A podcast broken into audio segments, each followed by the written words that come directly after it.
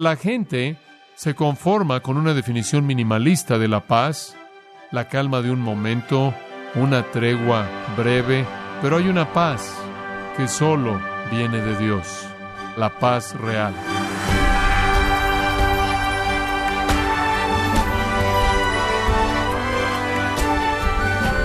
Está usted escuchando la edición de su programa Gracias a vosotros con el pastor John MacArthur. El científico más conocido, Albert Einstein, dijo, la paz no puede mantenerse por la fuerza, sino que solo puede lograrse mediante la comprensión. Fin de la cita. En realidad, estimado oyente, comprender y tener entendimiento es lo que produce paz, pero la paz de Dios es la paz que todos debemos anhelar. Pero ¿cómo se obtiene la paz de Dios? Bueno, le invito a que nos acompañe a continuación cuando John MacArthur nos ayude a entender la verdadera paz de Dios en la serie titulada El Consolador está por venir, un estudio del Evangelio de Juan, capítulo 14. Llegamos ahora a la palabra de Dios y regresamos al capítulo 14 del Evangelio de Juan. Juan capítulo 14, quiero concentrarme en tan solo un versículo. Un versículo que es un versículo muy maravilloso y uno muy importante es Juan capítulo 14, versículo 27. Juan 14, 27. Hemos llegado hasta este versículo y no pude ir más allá de este versículo porque es tan rico. Juan 14, 27 dice, La paz os dejo, mi paz os doy. Yo no os la doy como el mundo la da. No se turbe vuestro corazón, ni tenga miedo. La paz aparece dos veces en ese versículo breve. Es una palabra popular, es casi una realidad imposible. Es una búsqueda constante. Le doy crédito a la gente por buscarla, pero parece como si el mundo ha sido incapaz de encontrarla, y eso de hecho es verdad. La turbación está en nosotros, cerca de nosotros, a nuestro alrededor y más allá de nosotros, dominando el mundo caído. Hay una ausencia de paz personal, paz familiar, paz local, paz nacional, paz internacional. Los Durant, al escribir su historia, dijeron que por sus cálculos, en los últimos 3.500 años, han habido menos de 300 años que podrían ser llamados pacíficos en el mundo. A nivel nacional, esta es una sociedad muy turbada. Hay tantas maneras de demostrar eso, pero eso en ciertas maneras sería redundante debido a que todos ustedes están conscientes de eso. Quizás algo que usted no sabe es que dos millones de estadounidenses están en la cárcel. Esa es la tasa de encarcelamiento más alta del planeta. Y debemos supuestamente tenerlo todo en este país. Ahora lo estamos enfrentando y parece que lo vemos con manifestaciones en la calle de manera rutinaria, homicidios tipo ejecución y la amenaza del terrorismo en nuestros vecindarios. Al mismo tiempo, la desintegración familiar está por todos lados. Los hijos nacen de manera ilegítima, sin un padre y una madre casados, el divorcio está por todos lados, y donde el divorcio no se lleva a cabo, los matrimonios todavía están llenos de conflicto, hostilidad. Y en el fondo de esa lista está la paz personal. Este es un mundo muy turbado, inclusive al nivel de corazones humanos. Mucha plática acerca de la paz. Siempre hay gente que está tratando de encontrar paz, paz en las ciudades, paz en las comunidades, paz en la familia, paz en relaciones, paz en el mundo. Siempre ha habido gente que trata de inventar o de producir treguas de algún tipo entre partes que están en conflicto. La gente quiere eso, la gente quiere paz en sus vidas, quiere algo de tranquilidad en sus vidas adentro de ellos y en las relaciones más íntimas que tienen, en familias y en comunidades y sigue y sigue y sigue. Estar libres de los problemas, estar libres del estrés, estar libres de las amenazas, el temor, la ansiedad, la depresión, la desesperanza, el conflicto. Todo mundo busca eso. La gente habla acerca de tratar de encontrar paz y tranquilidad, o tratar de hacer la paz, o que la ley trate de mantener la paz, o los árbitros globales tratan de establecer la paz hasta que finalmente descansemos en paz. La gente busca su paz mediante la diversión, mediante las drogas, mediante la recreación, mediante el entretenimiento, mediante las compras. A nivel más amplio hay aquellos que nos dicen que la paz solo puede venir en las comunidades y las ciudades cuando hay cambio social, cuando hay cambio económico, cuando arreglamos las cosas externas. La gente ha estado diciendo eso desde el principio de la historia humana y no han podido encontrar la paz. Hay una razón para esto y es esta. Entre aquellos que no conocen a Dios, en el mundo impío, no hay paz. No hay paz. Leí hace algunos años atrás una evaluación de la historia que hizo la pregunta, ¿cuántos tratados de paz han sido firmados y han sido violados a lo largo de la historia humana? Respuesta, todos.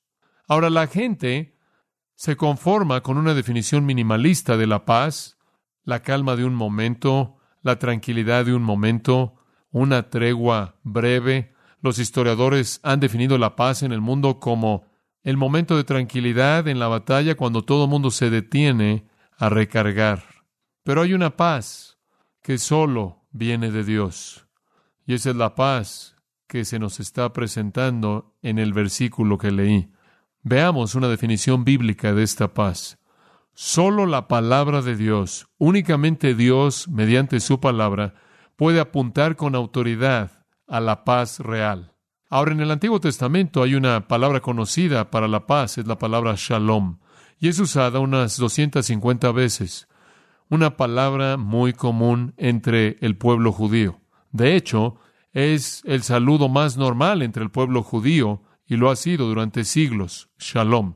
Comenzó a ser usada como un saludo ahí en el libro de jueces, allá atrás en primero de Samuel, ha sido parte de la cultura judía desde el principio. Y cuando le decían a alguien paz, ¿qué querían decir? ¿Acaso querían decir, por favor, deja de pelear con tu esposa o por favor deja de ser un problema en el vecindario de ser un problema en la sinagoga? ¿Qué quisieron decir?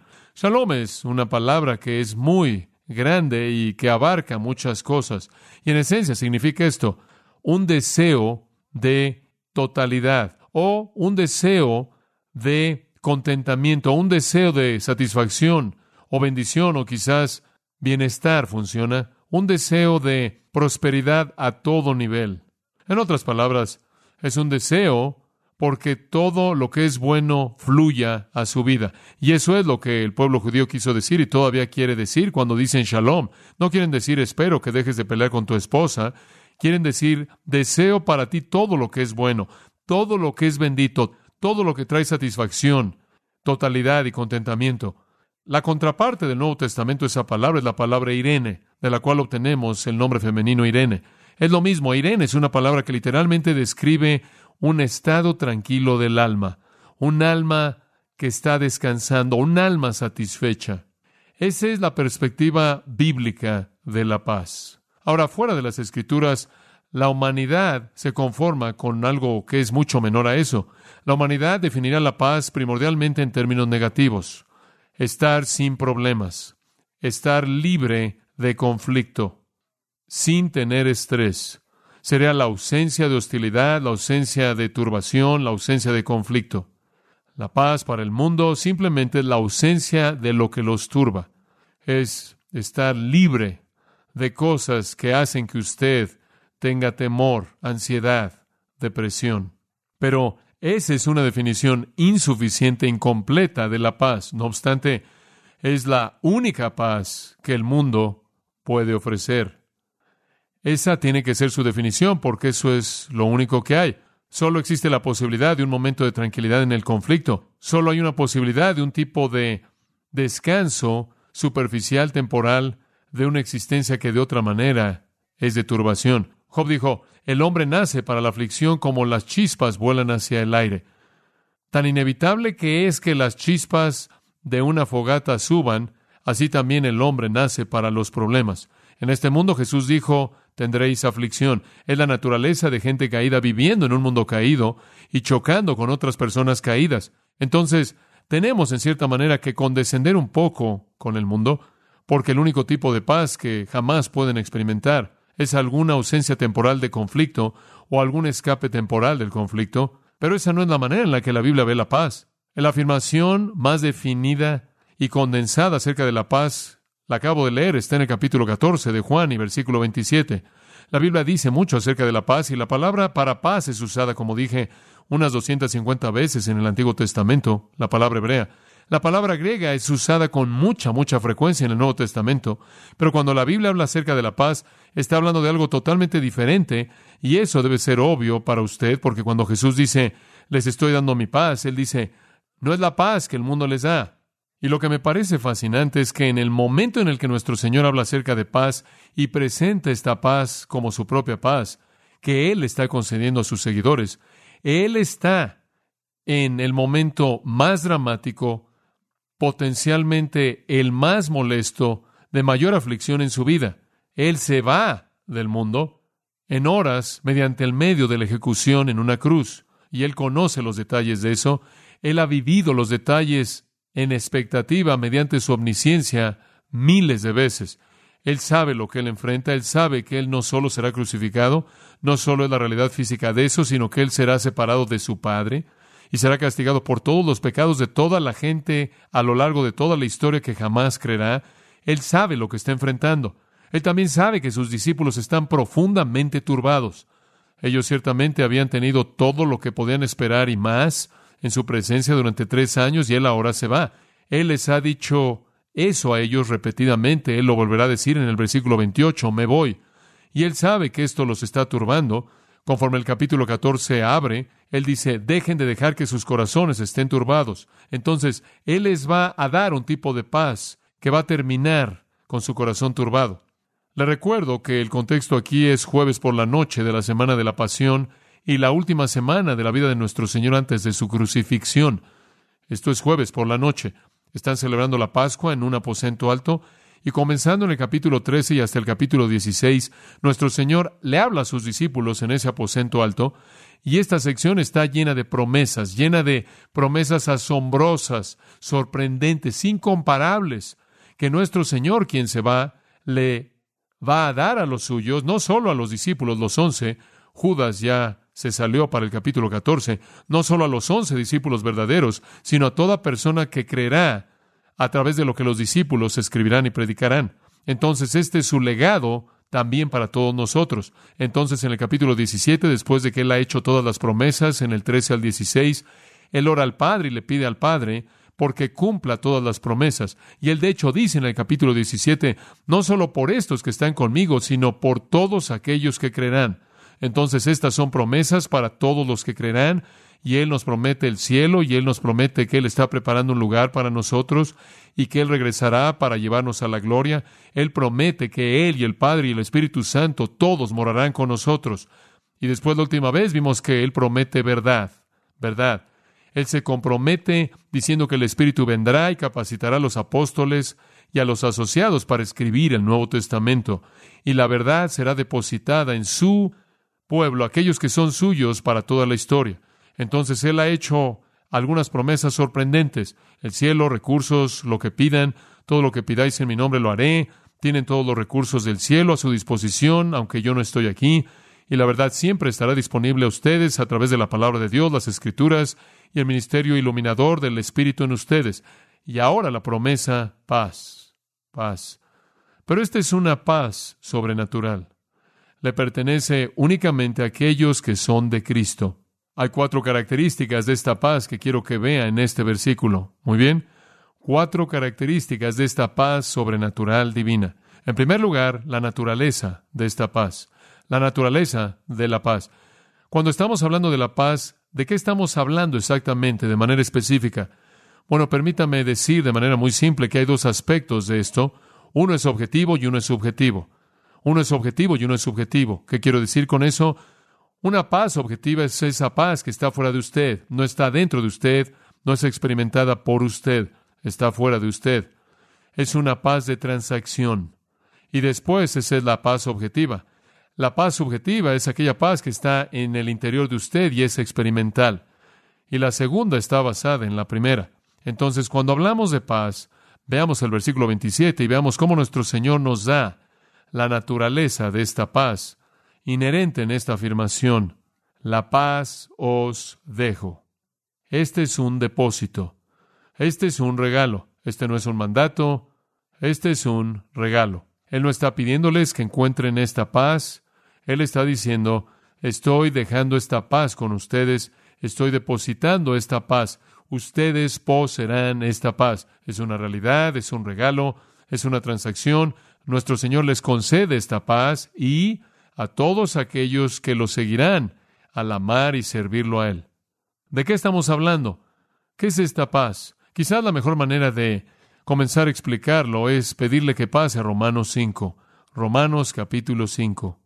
Y aquí le salta de la página de inmediato, capítulo 5, versículo 1, en base a la obra de Cristo al final del capítulo 4, Él fue entregado por nuestras transgresiones y resucitado por nuestra justificación, en base a su obra en la cruz. Habiendo sido pues justificados por la fe, tenemos paz con Dios mediante nuestro Señor Jesucristo. Muy bien, entonces ahora estamos hablando de paz con Dios. La preposición es muy importante. Paz con Dios. Estamos en paz con Dios. Esa es la razón por la que Pablo en Efesios 6:15 llama al Evangelio el Evangelio de la paz.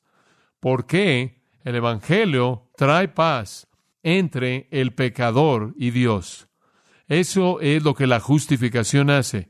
Cuando Dios lo declara usted justo, cuando Él le imputa la justicia de Cristo a usted, usted es declarado justo, usted es justificado por la fe en Cristo y por la obra que Él hizo en la cruz. En la cruz Él pagó el castigo por su pecado y eso libera a Dios para perdonarlo a usted e imputar la justicia de Cristo a usted. Esa es una declaración, ese es un decreto divino, esa no es una experiencia. Eso no está en el interior de usted, esa es una transacción que se lleva a cabo afuera de usted mediante un Dios soberano. Usted es justificado por Dios. Eso significa declarado justo en base a su fe en Jesucristo y su justicia entonces es imputada a usted. Usted está en una posición justa delante de Dios. Por tanto, tenemos paz con Dios. Todo cristiano tiene paz con Dios, todo cristiano. Ahora, antes de que usted fuera salvo, antes de que usted venga al conocimiento de Cristo, la situación es muy, muy diferente. Para saber qué tan diferente es, lo único que tiene que hacer es ir al versículo 10 de Romanos 5. Éramos enemigos. Éramos enemigos. No hay paz. No hay paz. Estamos aislados de la vida de Dios, apartados, separados de la vida de Dios, odiábamos a Dios. En un sentido muy puro y divino, Dios nos odiaba. Él está airado con el impío todos los días, dicen las Escrituras. Existía la separación más severa y permanente, eterna entre el pecador y Dios. Termina para aquellos que no creen como infierno eterno. Así de alejados estamos de Dios. Esa es la distancia sobrenatural, final y terminante de nuestro aislamiento. Éramos enemigos, pero fuimos reconciliados con Dios. ¿Cómo fuimos reconciliados con Dios? Mediante la muerte de su Hijo, por la muerte de su Hijo, al final del versículo 11. Entonces, mediante el Señor Jesucristo, ahora hemos recibido la reconciliación. Ese es el tipo de paz del que estamos hablando, en primer lugar, objetivamente. Observe 2 Corintios capítulo 5, una porción muy importante de las Escrituras, 2 Corintios 5, versículo 18, Dios quien nos reconcilió consigo mismo. Versículo 19. Dios estaba en Cristo reconciliando al mundo consigo mismo al no contarles sus transgresiones en contra de ellos. ¿Cómo es que Dios hizo esto? ¿Cómo es que Dios nos reconcilió? Por el versículo 21. Al que no conoció pecado Cristo, por nosotros le hizo pecado. Entonces Él colocó nuestros pecados en Cristo castigó a Cristo y debido a que nuestros pecados fueron pagados en su totalidad, lo único que tenemos que hacer es creer y somos reconciliados con Dios. Ese es el tipo de paz del que estamos hablando.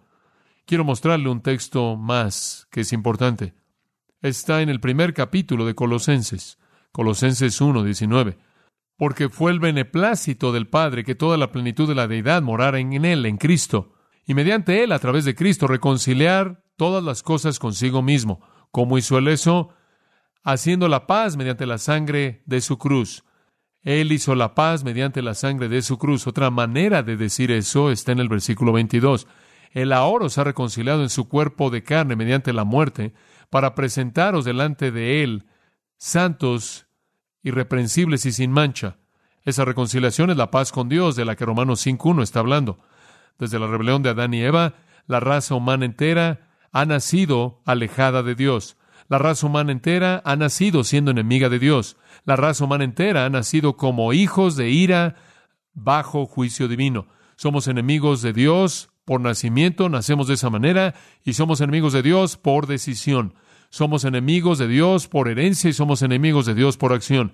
La humanidad y Dios están en guerra. Todos nosotros llegamos al mundo en guerra con Dios. Somos parte del mundo y Santiago 4:4 dice, la amistad con el mundo es enemistad con Dios. Pero el Evangelio de paz es el mensaje de que los enemigos pueden ser reconciliados. Esa paz fue llevada a cabo mediante la sangre de la cruz. Eso es justificación.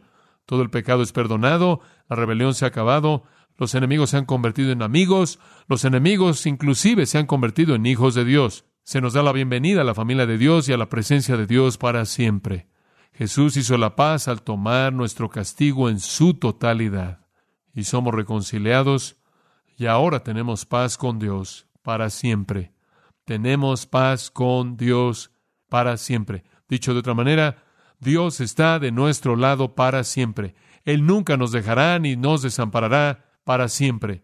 Estaremos en la presencia del Padre, el Hijo y el Espíritu Santo para siempre. Poseeremos la vida misma de Dios para siempre, para siempre. Esa es una realidad externa, eterna, que nunca cambia. Esa es la paz objetiva con Dios. Pero esa paz objetiva también provee para nosotros una paz subjetiva, una paz interna, una paz experimental, un sentido de bienestar, confianza, contentamiento, tranquilidad, confianza, bienestar. Y esa es la razón por la que cuando nos reunimos nos encanta cantar, por ejemplo, está bien. De todos los himnos que cantamos, no sé si usted puede cantar cualquier otro himno con más gusto que cuando usted canta ese himno. Usted simplemente lo canta con todo su corazón, está bien. Y en el momento usted está expresando, está experimentando la paz subjetiva que viene de la realidad objetiva de estar reconciliado con Dios. Ese es el gozo que tenemos al ser creyentes. En Romanos capítulo 15 hay un versículo, versículo 13, que dice esto. Y el Dios de esperanza os llene de todo gozo y paz al creer, para que abundéis en esperanza. Esta es una oración por parte del apóstol que está diciendo, quiero que literalmente estén llenos de la paz subjetiva que debe ser el resultado de su reconciliación objetiva. Romanos 15, 13. Romanos 14, 17. El reino de Dios no es comida y bebida. El reino de Dios es justicia y paz y gozo en el Espíritu Santo. Ustedes han sido hechos justos, han sido justificados, y el resultado de eso es paz y gozo. Y las dos realmente son inseparables. Si usted está en paz, usted está en gozo. Ahora, este no es un tipo de paz pasiva. No es solo estar dispuesto a soportar. Es mucho más que eso. No es algún tipo de realidad benigna. Es una paz triunfal. Es una paz agresiva. Es una paz que sale. Es una paz conquistadora. Es una paz que no solo lo protege usted de la ansiedad y el temor y la duda y la desesperanza, sino que es una paz que triunfa sobre todo, con valentía, confianza, contentamiento. Es una paz triunfal y usted debe estar experimentándola en su totalidad. Entonces, es el tipo de paz que nuestro Señor está diciendo, les dejo esta paz. En primer lugar, objetivamente, paz con Dios y después, subjetivamente, la paz de Dios, lo cual es lo que es llamado en Filipenses 4, como lo veremos. Entonces, ese es el tipo de paz. Muy bien, simplemente para otra característica, la fuente de la paz. De regreso al versículo 27. La paz os dejo, mi paz os doy. Paz les dejo, pero es mi paz. Esto quiere decir que es divina, es sobrenatural. Viene del cielo, le pertenece a Cristo, le pertenece a Dios. No voy a tomar el tiempo, pero en muchos lugares en la Biblia usted encontrará esta afirmación, el Dios de paz, el Dios de paz. Usted lo encontrará en Romanos 15, lo encontrará en Romanos 16, lo encontrará en Filipenses 4, 1 Tesalonicenses 5, Hebreos 13, 2 Corintios 13, 1 Corintios 14, etcétera, etcétera. Segunda de Tesalonicenses, capítulo 3, versículo 16, se lo voy a señalar. Y el Señor de paz mismo conceda continuamente a vosotros en toda circunstancia paz. El Señor esté con todos vosotros. Es oración de nuevo, que disfruten la paz que viene del Señor de paz. Veamos el versículo 27. La paz que Él da es su paz, mi paz.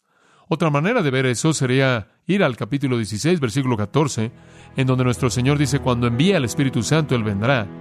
Él tomará lo mío y os lo revelará. Él les va a dar lo que yo poseo. Y parte de eso es su paz. Entonces la paz que tenemos no es la paz del mundo, es del cielo. Pablo escribió 13 cartas, por lo menos. No estamos seguros si escribió Hebreos o no, pero él escribió 13 de las que estamos seguros. En 12 de esas cartas él dijo esto, gracia y que paz de Dios nuestro Padre y del Señor Jesucristo. Tenemos al Dios de paz, tenemos al Señor de paz. Y en Gálatas 5 tenemos el fruto del Espíritu, el cual es amor, gozo, paz.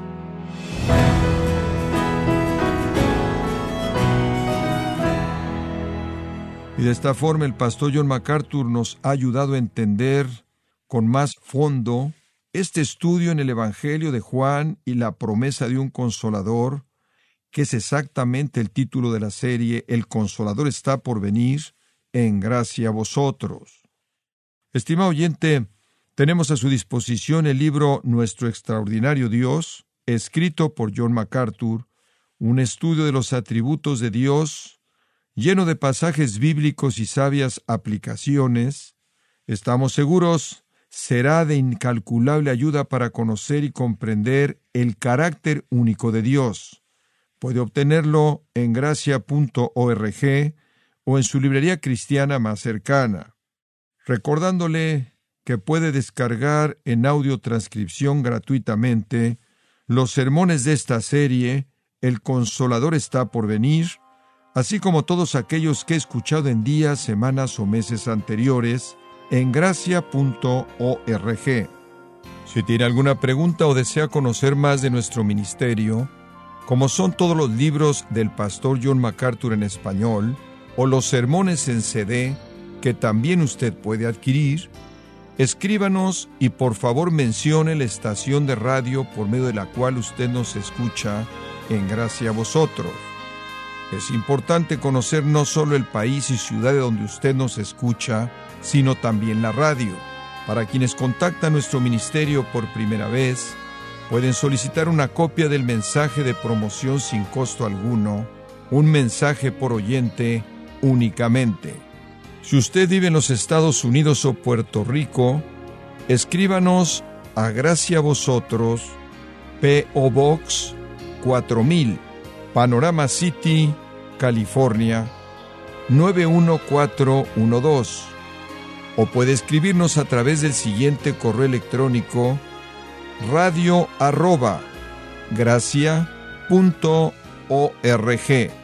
Esto ha sido todo y en nombre de John MacArthur y del personal de este organismo, queremos darle las gracias por su tiempo y sintonía, invitándole para que nos acompañe en la próxima edición y juntos desatar la verdad de Dios un versículo a la vez, aquí en Gracia a Vosotros.